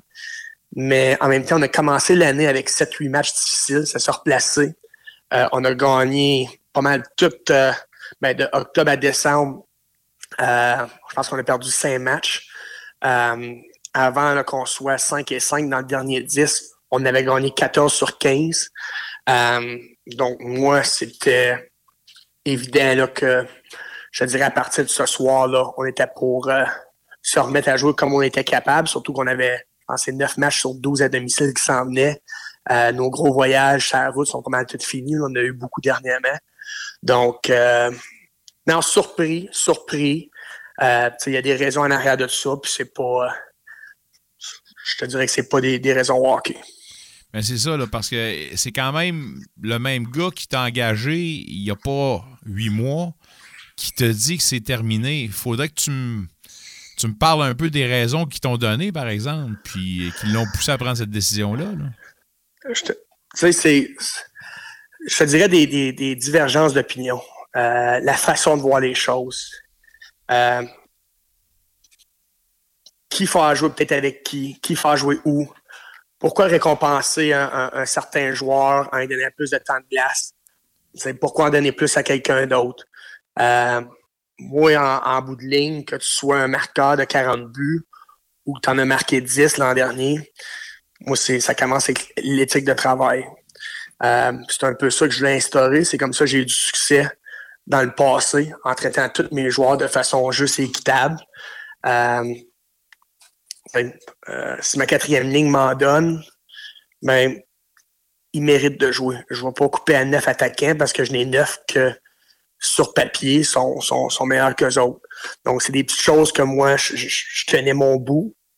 comme coach, je pensais que c'était mon droit de faire ça. Euh, Yannick n'était pas d'accord avec, certaines choses que, je faisais ou que je décidais. C'est en bout de ligne, c'est juste ça. Là, je dirais, dès le début, on a, le courant passait pas entre les deux. Malheureusement, là, je dirais, on l'a senti à peu près lors du, premier match de la saison régulière. Euh, ça, ne fait pas de lui une mauvaise personne. Je pense pas que ça fait de moi une mauvaise personne. Mais euh, non, on voyait euh, vraiment la game de façon différente. puis ça a peut-être aussi, nos différents ont peut-être occasionné cette, cette séquence de 7-8 matchs dernièrement où ça va pas super bien parce que ça allait pas super bien dans les bureaux non plus. Encore, je reviens sur le fait que c'est quand même bizarre. Je veux dire, un DG qui engage quelqu'un, il me semble qu'il doit faire, je sais pas, moi, un, test, puis il doit avoir des, des, Vous devez avoir vu quelque part que vous pouviez travailler ensemble avant de prendre une décision comme celle-là, non? Ben, on se connaissait pas. Euh, on avait des gens en commun qui, qui, nous connaissaient, qui pensaient que ce serait un bon fit. Euh, puis, tu sais, c'est dur à expliquer. Euh, moi, je pense que j'ai fait ma, part des choses. Je voulais que ça fonctionne. J'ai adoré le temps que j'ai passé à Rwanda, les, les gens que j'ai rencontrés. Euh, mais non, euh, ça, comme je te dis, à, un moment donné, le, courant ne passait plus. Euh, puis on a essayé, on a essayé. puis tu sais, vu que l'équipe gagnait quand même beaucoup plus souvent qu'elle perdait, je me disais qu'OK, on était correct, même si notre relation était moyenne. Comme je te dis, c'est lui le directeur général, c'est sa décision. Il faut que je respecte ça. Euh, c'est ça qui est ça. Il y a plusieurs commentaires qui euh, ont émané euh, suite à l'annonce. Puis sur les médias sociaux, comme tu le sais, ça s'enflamme assez vite. on a relaté quelques propos que tu as dit il y a de ça quelques temps. Puis bref, pour rendre ça, tu sais, pour, aller au, droit au but, ça sonne comme un gars euh, qui avait perdu son vestiaire. Euh, il y a plusieurs des commentaires qui disent c'est évident, puis envoie donc. Faudrait s'arrêter là-dessus, puis ta relation avec tes joueurs, ta relation avec ton vestiaire, t'es pas l'histoire d'un gars qui avait déjà perdu son vestiaire. C'est pas ça pantoute, là. Non, du tout, du tout. Euh, ça n'a même pas rapport. Moi, je, vais te dire, hier, je m'ai fait, dire à 3 heures que je, je me faisais congédier. Puis à 4h30, 5h, j'avais des, des gars qui, qui, qui, étaient jamais venus chez nous depuis le début de l'année, qui me textaient pour savoir c'était quoi mon adresse, pour, pour venir me voir, pour jaser, parce que je pense que autres le prenaient plus tough que moi. Euh, il y a déjà 16-17 gars sur 22 là, qui m'ont texté ou appelé. Euh, certains pour s'excuser, c'est pas de leur faute, parce que je suis le responsable de, de, de, la performance de l'équipe, ça c'est moi. Euh, donc, dans ma relation avec les gars était, était super bonne. C'est certain que tu es 5-6 gars que tu leur en demandes un peu plus. Puis des fois, ben, tu peux te pogner avec, mais euh, non, ça n'a vraiment, vraiment pas rapport avec la relation que j'avais avec les gars. Je pense que depuis 7-8 matchs, comme je te dis, euh, on travaillait moins fort. Ça, ça, me chicotait un petit peu. En même temps, on jouait sans nos deux meilleurs défenseurs. Euh, Samuel Savoie vient d'arriver et il n'est pas en, en, game shape, comme on dit. Donc, tu perds Gill, Carb, Savoie, mais c'est pas la même équipe, là. Puis comme, ceux qui veulent me critiquer peuvent me critiquer, mais on regarde trois, quatre semaines en arrière, quand tout ce beau monde-là était présent, mais on a gagné 14 games sur 15. Ça, ça allait pas si mal que ça. Ça a commencé assez raide, ton affaire, pareil, avec tes commentaires en, début de saison. On semblait voir un. ben, un, tu l'avais d'ores et déjà dit, insatisfait de l'éthique de travail et tout ça. Tu as eu des choses beaucoup à, changer à ton arrivée, puis je suis sûr qu'à un moment donné, ben, ça a fait grincer les dents de tout le monde. Mais à un moment donné, tu peux être fair, puis quand même serrer la vis en même temps. Euh, tu peux être dur envers tes joueurs, mais le courant peut passer pareil. Des professionnels, ça reste des professionnels qui savent ce qu'ils doivent faire. Là. Ben, c'est ça je me dis. Peut-être que des fois, j'étais un gars un peu trop honnête, un peu trop authentique. Je dis ce que je pense. Mais tu sais, tu me dis ça. Hier, la plupart des, messages textes ou des gars qui sont venus ici ou qui m'ont appelé, la, chose qu'ils m'ont dit, qui, appréciaient le plus à mon sujet, c'est que j'étais toujours honnête. Je leur, disais, toujours la vérité. Puis je le disais pas de, manière condescendante. Tu sais, c'était vraiment, euh, hey, c'est ça, faut que tu améliores tu le sais, je le sais, on va travailler sur ça ensemble, puis tu vas voir, ça, ça va bien aller. Tu sais, puis moi, je pense que c'est une de mes forces. C'est pour ça que j'ai eu beaucoup de succès en Syrie dans, dans le junior. Je pense que les gars veulent jouer pour moi quand ça compte. Euh, ça c'était un grind, euh, une saison de. Là, on est rendu à 50, mais c'est une, saison de 68 matchs, oui. Euh, milieu janvier à Rouen-Noranda, quand tu es souvent dans l'autobus pour des voyages, je te dis, même pour un coach, c'est pas facile. Donc, je vais apprendre de tout ça. Euh, mais en même temps, je ne changerai pas la. Moi, faut jouer, un, comme je te dis, faut jouer un gars, parce qu'il a fait 41 buts l'an dernier, puis donner plus de, temps de glace qu'un autre qui travaille trois fois plus fort, mais qui a moins de talent. Je n'y crois pas. Puis je ne changerai pas ma façon de faire les choses, mais ça, c'est moi comme coach. Puis ben, il y en a que ça agace peut-être, puis c'est ça. En avec Martin Dagenet, vous êtes dans le vestiaire jusqu'à 19h au 94.5 Unique FM.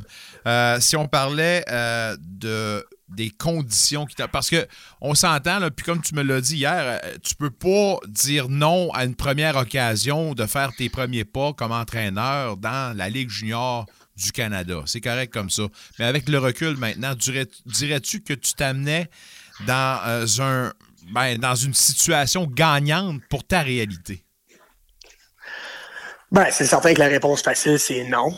Mais en même temps, c'est un défi que j'étais prêt à relever. C'est un défi que, que, que je pense que j'aurais pu relever. Je je te dis pas qu'on aurait tout gagné dans les séries, mais quand je regarde les autres équipes, est-ce que Drummond et Bécomo sont construites pour aller jusqu'au bout? Sont une petite coche en avant de nous? Peut-être. Mais en même temps, on a quelque chose que ces deux équipes-là n'ont pas. C'est le meilleur gardien de but au Canada. Donc, le meilleur gardien de but junior au Canada.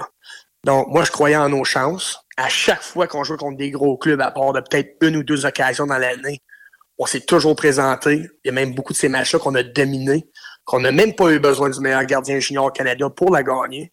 Donc, j'étais très confiant qu'on avait un groupe que dans les moments clés, euh, on était pour connaître, euh, connaître du succès.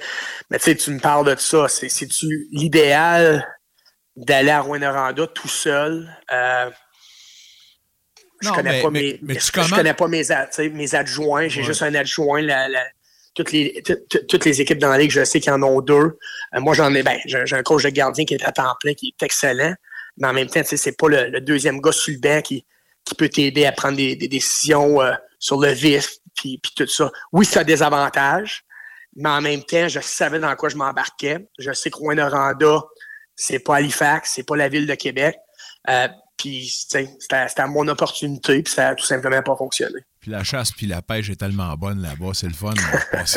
mais, mais, mais quand même, parce que je te vois comme un, entraîneur, euh, quand même, je, je veux pas, euh, tu es un entraîneur qui fait ses premiers pas. Alors, personnellement, je te voyais plus dans un programme qui débutait puis que les deux puissent grandir ensemble et tout ça. Puis c'est pour ça que je me disais que tu arrives maintenant dans un club où tu dois gagner maintenant, qui est mature, puis euh, je sais pas, la perception des fois, ça peut être différent quand tu fais tes premières armes. Bref, je veux dire, il n'y a pas encore une fois de potion magique puis de situation idéale, mais comme tu dis, tu sembles t'assumer puis tu savais exactement dans quoi tu t'embarquais. Oui, oui, je savais qu'il y avait un défi quand même énorme, vu... Euh, je, regarde cette année dans la Ligue, sans rien enlever aux autres équipes, je, te dirais qu'il y a peut-être 5-6 équipes qui ont, une chance de tout gagner. Moi, je pense, puis je te l'ai dit tantôt, que ça va être les Huskies de Rouen Noranda qui vont gagner. Puis je l'espère pour les joueurs. Parce que c'est une, bonne gang. Euh, je te disais ça tantôt, là, j'ai, des choses à déménager demain. j'ai des gars qui veulent venir m'aider euh, pour, euh, pour faire ça. C'est vraiment des bonnes personnes qu'on avait au sein de notre équipe moi, je crois qu'ils peuvent, euh, peuvent réussir. Puis, ça va euh, sera pas avec moi derrière le banc, ça va être avec Steve Hartley. Euh, mais non, c'est certain que je savais à quoi je m'attendais. Est-ce qu'il y a eu plus d'embûches ou de défis que j'aurais pensé? Oui. mais ça fait partie de la business du hockey. C'est important d'avoir des bonnes relations dans le monde du hockey, puis un bon ben, cercle de soutien. Euh, T'as-tu eu la chance de jaser avec Dave Cameron? Non, j'ai parlé à James Boyd, j'ai parlé à Norm Milley, euh, qui était l'adjoint chez les 67 l'an dernier. J'ai parlé, avec beaucoup de, gars dans la ligue. Là. Euh, euh, je suis un confrère dans la ligue qui, a su une heure avant moi que, que j'avais été congédié. Donc, j'ai appris ça hier soir. Ça, c'est moins le fun. mais il, était correct, par exemple. Il ne m'a pas appelé, il ne m'a pas texté. donc, j'ai vraiment su. Là, Martin, tu me dis qu'il y a du monde qui savait avant toi que tu perdais ton job. Ça, ça manque d'éthique un peu, ça? Ça, c'est pas, pas, pas à moi à juger de ça. Euh, Parlant d'autre chose, euh, maintenant, euh, si on se tourne vers l'avenir, tu dis que tu es en train de déménager, tu as l'intention de revenir dans, la région puis de rétablir tes pénales ici, là? 100% J'ai adoré Rwanda, je le dis à tout le monde, ça ressemble beaucoup à l'Est ontarien. Il y a du monde ici que que ce soit les jeunes dans l'organisation, le, groupe de propriétaires, juste les, madames, même les jeunes femmes qui travaillent à la billetterie, tu c'est des gens qui deviennent tes amis à la longue. Euh, le club des sports, c'est du bon monde. Moi, je pense tout le temps que, je dis tout le temps que Rwanda, c'est c'est l'Est ontarien, mais dans un gros, euh, dans une grosse ville, mettons. Donc, euh, autant que j'aimais ça, euh, je veux revenir chez nous. Euh, j'ai des, enfants que, qui ne sont pas ici avec moi présentement, que ça va être le fun des, des revoir. puis des fois, ça change les idées aussi, passer du temps en famille. puis peut-être pas penser au hockey. C'est ça, là, on avait vendu comme des raisons notre maison quand j'ai quitté l'été dernier. Mais là, on se faisait bâtir une maison en brun qui va être prête au mois de mai. Donc, le plan, ça va être de déménager là à ce moment-là. Parce que ça, c'est le beau côté des choses. Parce qu'à moins de me tromper, pour les enfants, c'est un petit peu moins dur, considérant qu'on déménage, ça a l'air d'un gros party. Mais de l'autre côté, ta conjointe, ça peut-être un petit peu plus de difficulté de revenir maintenant. Ça va faciliter les choses au niveau familial. Ta famille, comment elle se sent dans tout ça? Ben, pour les enfants, je vais te dire, ils ont adoré ça. Eux autres, c'est comme un camp de vacances. Ils ont passé cinq mois à Rwanda. Ils retournaient dans l'Est ontarien de temps en temps. Là, pour le deuxième semestre, euh, notre fille est à l'école à Casselman. Euh, ma conjointe est, revenue au coin enseigner à Plantagenet. Donc, c'était ça notre plan dès le début, qu'on faisait cinq mois ensemble, puis que deux mois avant les, séries, eux quittaient, puis moi, ben, je pouvais concentrer sur euh, peut-être un peu plus sur le hockey, puis passer des, des 10, 12, des 10, 12 heures à l'aréna au lieu de peut-être 6 ou 7 par jour. tu t'assures que tout est fait. Euh, tout est bien fait, surtout avec les, séries qui approchaient. Euh, donc, mais tu me dis ça, c'est certain que pour la famille, c'est une bonne chose, mais tu sais, je, sais aussi que son, ben, ma conjointe est, déçue, surprise de la situation, comme la plupart de mes amis ou tous les gens à qui j'ai parlé dans, dans les derniers 24 heures. 24 euh, heures, ça n'a pas eu le temps, encore une fois, de. de, de pas eu le temps de mariner tout ça, mais euh, as-tu pensé à ce que tu veux faire dans les prochains mois? As-tu l'intention de peut-être envoyer un petit coup de fil à Serge Beausoleil pour les Olympiques? Non, je suis pas rendu là. Je suis pas rendu là. J'ai beaucoup de respect pour Serge Beausoleil. Je le connais pas beaucoup, mais je sais que c'est un gars qui a eu beaucoup de succès dans la Ligue junior du Québec. Il sait qu'est-ce qu'il fait. Euh, puis, tu sais, je pense que c'est pas mal écrit dans le ciel qui, qui va terminer l'année là euh, derrière le banc des Olympiques. Euh, puis, tu sais, je, vais être honnête, quand une situation de même se produit, euh, tu n'as pas vraiment la tête au hockey. Moi, je peux te dire que je ne cherche pas rien d'ici la fin de l'année. je suis sous contrat pour un autre deux ans après cette saison avec les Huskies. Donc, euh, s'il faut que je reste à la maison avec mes enfants pendant deux ans, je vais le faire. Puis s'il y a une situation qui, qui m'intéresse, puis je pense que c'est un bon fit, mais ça va être à ce moment-là que je vais pouvoir entreprendre des, des, des pourparlers. Mais euh, pour l'instant, là, je suis, euh, comme je te dis, j'ai juste hâte de, de passer du temps avec les enfants. Il y a une maudite grosse gang dans l'Est ontarien qui nous écoute en ce moment derrière nous, puis euh, je suis sûr que je peux me faire le porte-parole. Un, on, est tous avec toi, on pense beaucoup à toi, on sympathise, mais on est content de pouvoir te voir de retour parce que s'il y a une grosse tête de hockey qui va pouvoir faire profiter justement les jeunes de la région, c'est bien toi. Je suis sûr que peu importe ce qui va arriver, tu vas retomber sur tes patins. Puis probablement quelqu'un quelque part chez les Olympiques va penser à t'envoyer un coup de fil, c'est sûr et certain. Prends soin de toi, mon ami. Take care. Bon retour à la maison. Puis c'est sûr qu'on se reparle très bientôt, Martin. Martin Lagen, mesdames, messieurs, à qui on a parlé plus tôt aujourd'hui, puis on le remercie évidemment de la confiance qu'il nous a accordée. Vous voulez euh, réentendre, vous n'avez pas eu l'occasion d'entendre l'entrevue, euh, on l'aura disponible sur le uniquefm.ca. Sinon, euh, en version podcast, l'entière émission. Spotify, mais également sur Apple Podcast. On a un bloc, ben, on a un bloc qui est dédié au soccer, puis on y passe tout de suite avec notre ami Rabat Ben Larbi qui nous attend en bout de ligne. Rabat, comment vas-tu? Bonsoir Nicolas, bonsoir à tous. Ça, bah écoute, ça va bien. Euh, ça, va? bien parce ça va bien également pour euh, la Coupe euh, d'Afrique qui se poursuit. Il y avait les demi-finales, si je ne me trompe pas, qui ont eu lieu plus tôt aujourd'hui et des résultats qu'on connaît maintenant. Le Nigeria qui l'emporte contre l'Afrique du Sud et également la Côte d'Ivoire contre la République démocratique du Congo. Oui, exactement. Donc deux demi-finales avec des, quelques surprises hein, quand même parce que les certaines bonnes équipes ont été sorties un peu plus tôt que, prévu, hein, comme le Maroc, euh, l'Algérie, euh, le Cameroun. Donc on se retrouve avec euh, la Côte d'Ivoire qui avait très très mal démarré sa, campagne sa campagne africaine chez elle, et puis qui se retrouve qui se retrouve en finale donc contre le Nigeria.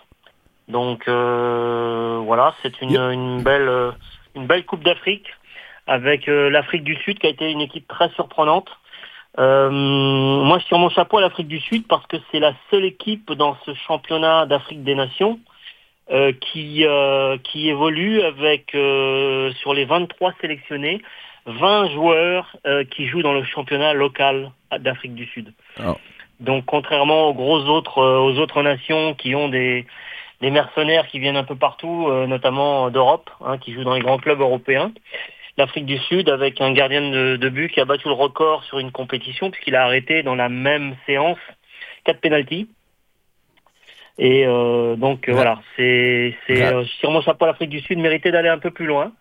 Mais euh, ils vont jouer la, la, troisième place. Je pense que contre la RDC, ils ont une chance de prendre la médaille de bronze Rabat, quand tu parles de mercenaires, peux-tu euh, étaler un peu le fond de ta pensée? Puis euh, le, fait de, parler de mercenaires, c'est jamais bon quand tu parles d'une entité sportive. Bah écoute, euh, moi j'ai trouvé sur certaines équipes, notamment l'Algérie, hein, parce que je suis d'origine, mes, arrière-grands-parents viennent de, ce pays, même si c'était l'Algérie française à l'époque. j'ai trouvé les, Algériens qui jouent dans les championnats étrangers pas franchement, pas franchement, c'est pour ça que j'appelle ça des mercenaires sur cette Coupe d'Afrique.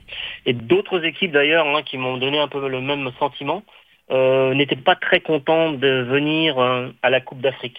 Alors euh, ils ont été sélectionnés par leur, leur fédération, mais on sentait qu'ils n'avaient pas envie d'être là. Donc notamment Marez par exemple qui, a, qui était capitaine de l'Algérie, qui a passé une partie sur le banc.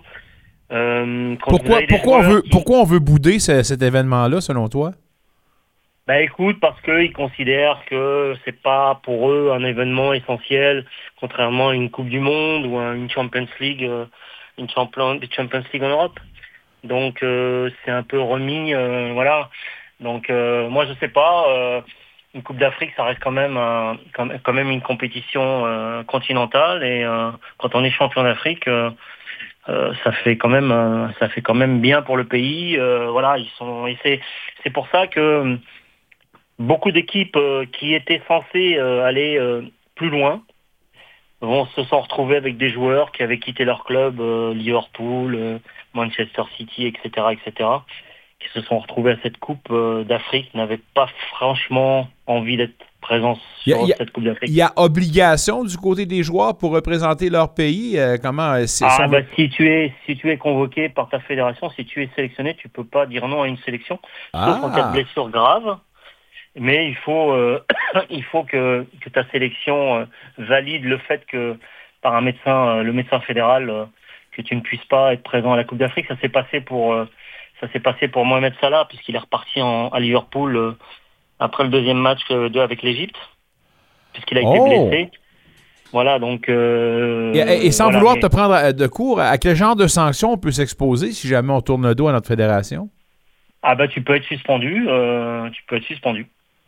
Oh, avec, une grosse avec une grosse amende. Si tu refuses ta sélection. Euh, et ça, c'est même si tu appartiens à un club comme Liverpool et tout ça. Alors, c'est sûr que Liverpool doit dire écoute, t'es mieux, d'être en santé, on veut pas que tu sois suspendu. Suspendu pour son club professionnel, là.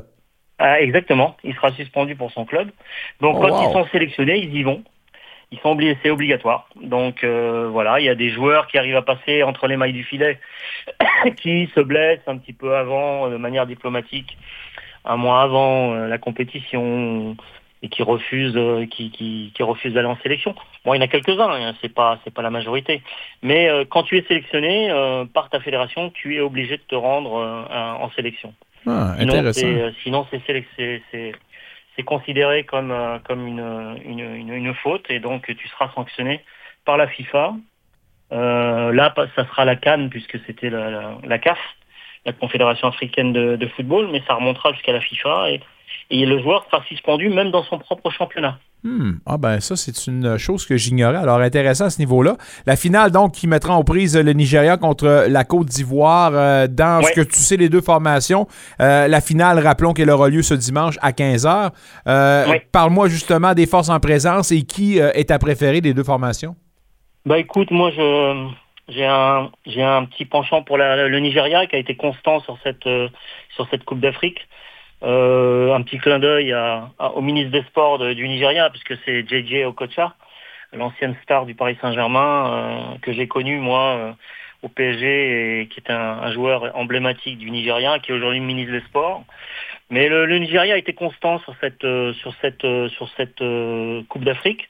Ils sont montés en puissance tout le long de la compétition. Euh, ils n'ont pas été mis euh, en difficulté à, aucun moment. Donc euh, non ils ont bien géré leurs efforts. Je pense qu'ils vont arriver frais et dispo pour ce- cette coupe. Bon la Côte d'Ivoire joue chez elle. Elle a peut-être un coup à jouer. Mais je vois pas la Côte d'Ivoire gagner, cette finale au vu de ce qui s'est passé avant. Donc même si Drogba était très heureux à- au coup de sifflet euh, après le- la demi-finale, euh, j'ai quand même senti dans, dans ce qu'il a pu dire devant les journalistes que bon, ça allait quand même être très difficile cette finale pour la Côte d'Ivoire. On le salue, le grand Drogba, qui nous a fait euh, écarquiller les yeux et exciter du temps qu'il s'alignait avec euh, Montréal. Ouais, mais coudonc, exact. c'est déjà du passé. T'aimes son, son façon de diriger? T'aimes le coach qu'il est? Ouais, bah écoute, c'est un. Parce que c'est pas tous les un- coachs. hein. Je sais pas si on peut faire des liens entre le hockey et le, le soccer, là, mais, mais au hockey, souvent, c'est pas parce que tu as été un grand joueur, puis je prends le nom de Gretzky, y a eu de la au- difficulté. Euh, Au soccer, au football, même chose, pardon.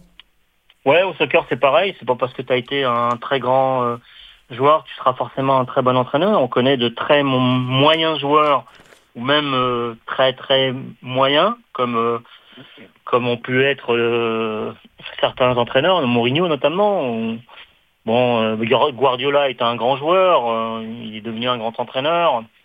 Thomas Ouais, Zidane. était Zidane également a Zidane, réussi. Zidane a été un très très grand joueur, a été aussi un grand entraîneur. Michel Platini a été un très très grand joueur, et était un, un, un- un- un entraîneur assez moyen.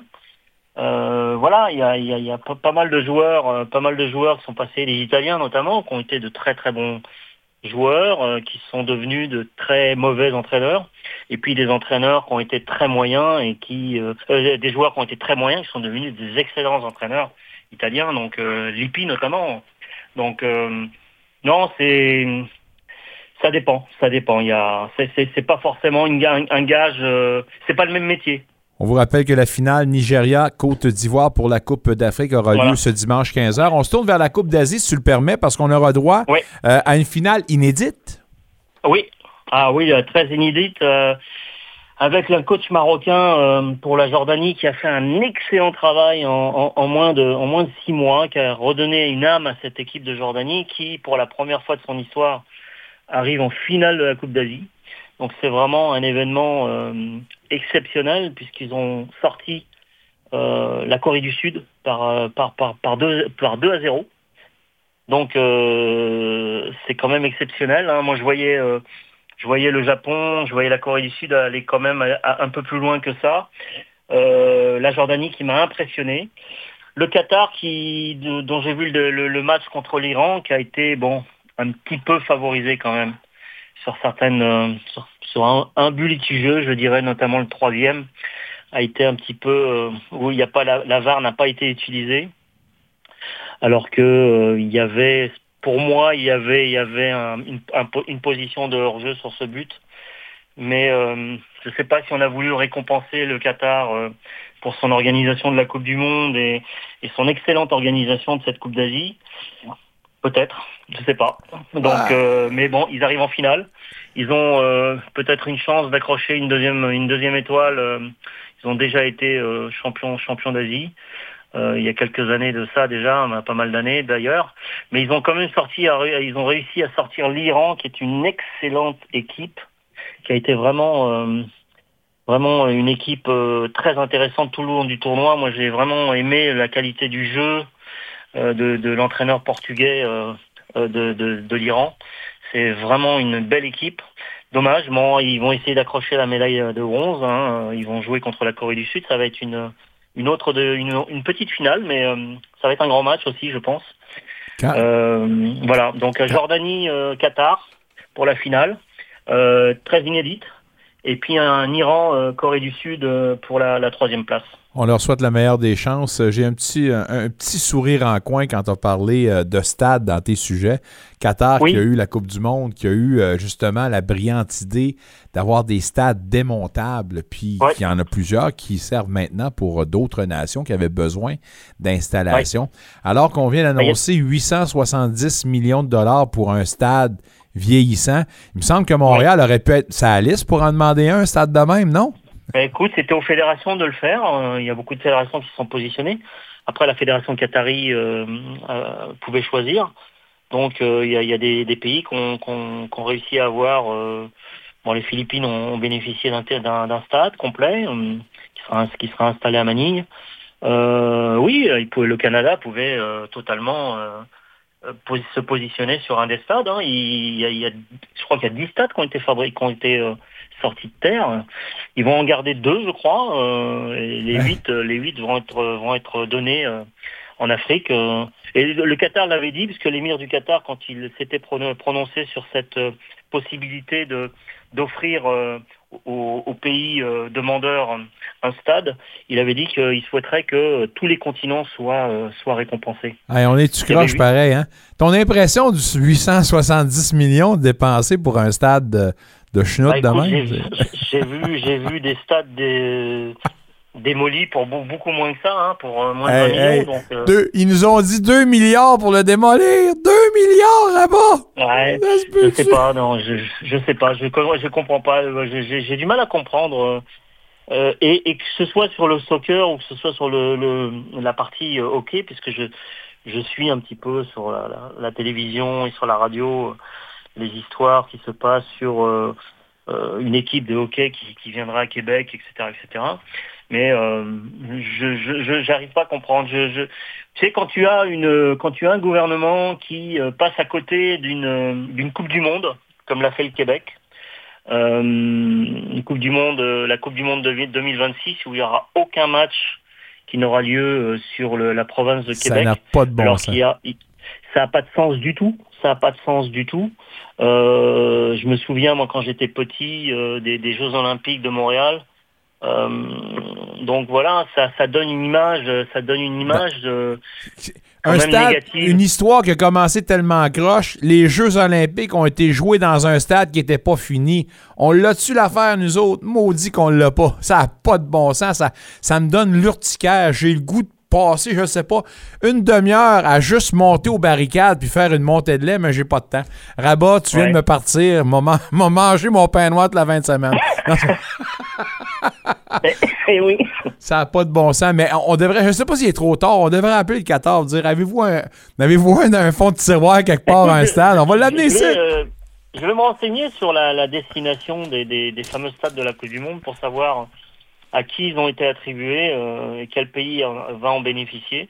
Je sais que les Philippines, les, Philippines vont en bénéficier parce que j'étais euh, quand j'étais coach de l'équipe nationale féminine à l'époque, le président, on avait mangé ensemble juste avant notre départ pour la Coupe d'Asie et il m'avait confirmé euh, que lors de la réunion de, la Confédération asiatique de football, l'émir du Qatar avait confirmé que les Philippines recevraient un stade. Ah ben, écoute, on va peut-être se mettre sur la liste des commandes. On s'en reparlera un autre tantôt, mais merci beaucoup en ben, sérieux. C'était le fun de parler de ça. On n'en parle pas assez souvent, la Coupe d'Asie puis euh, la Coupe euh, de l'Afrique. On va souhaiter évidemment la meilleure des chances pour euh, les équipes finalistes. Pour nous, ben, on se laisse là-dessus à bas, mais on se donne rendez-vous dès jeudi prochain, puis je souhaite de passer un excellent week-end. Avec grand plaisir. Bon week-end à tous et bon, bon week-end à toi. Bye bye. Merci beaucoup. Tout le monde, toujours apprécié notre ami Rabat Ben Larbi. C'est-tu fini? Tu m'envoies. Oh, on s'en va une pause, c'est vrai. On bien avec un dernier bloc, mesdames et messieurs, dans le vestiaire.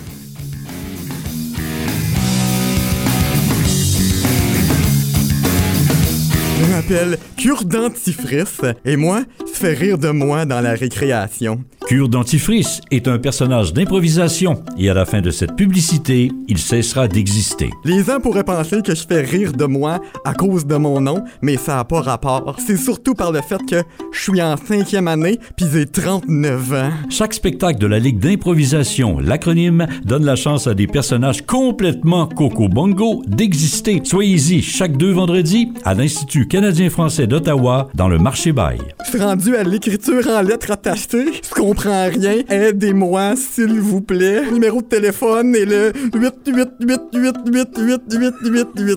Une bonne nuit de sommeil peut changer votre vie. Ici Valérie Lapensée de Matelas La Pensée. Si vous dormez déjà sur un de nos matelas, merci d'avoir acheté local. Si vous n'avez jamais essayé un matelas La Pensée, on vous invite à passer nous voir. Nos experts en sommeil vous proposeront des options selon vos besoins et votre budget tous nos matelas sont réversibles, durables et fabriqués ici, chez nous. Dormez mieux rapidement grâce à nos options de financement. Trouvez-nous à Gatineau, Orléans et Canada ou au matelaslapensée.ca. Bonne nuit, belle vie. Et si on vous disait qu'il existe un endroit qui mène la charge en matière de véhicules et de batteries électriques? Un endroit où plus de gens que jamais travaillent. Un endroit qui alimente l'avenir par de l'énergie nucléaire propre. Un endroit où l'on construit de nouvelles routes et autoroutes pour que tout le monde puisse avancer dans la bonne direction. Et si on vous disait que vous y viviez déjà? Ça se passe ici, en Ontario. Pour en savoir plus, consultez ontario.ca barre oblique bâtir notre économie, payé par le gouvernement de l'Ontario.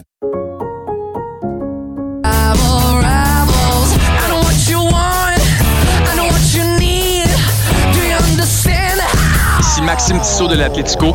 Vous écoutez Dans le avec Nicolas Saint-Pierre.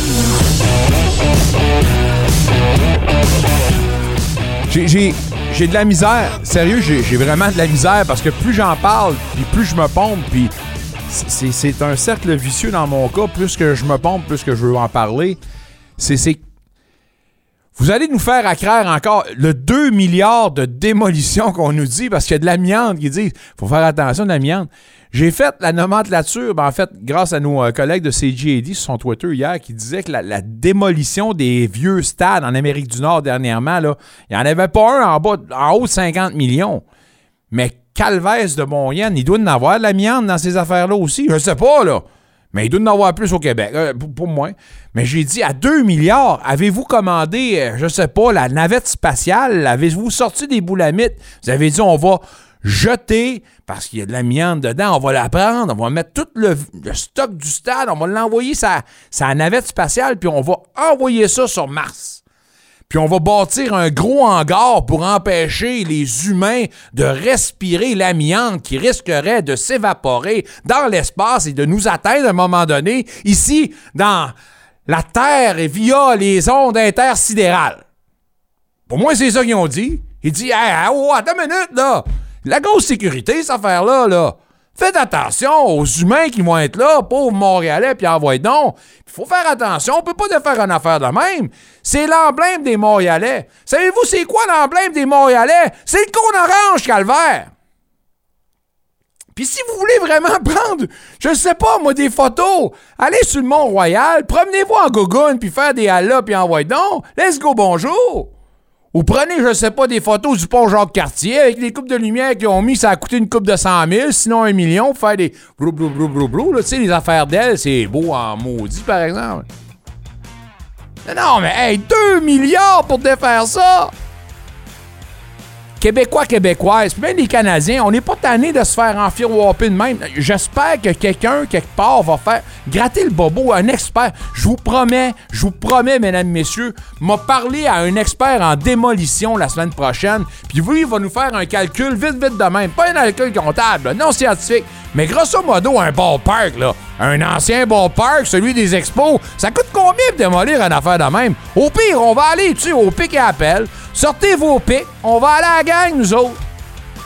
Aux armes, non, à nos pas, à nos pannes, citoyens. Aïe, aïe, aïe. Hey, merci à Martin Dachien, merci à vous. C'est fini.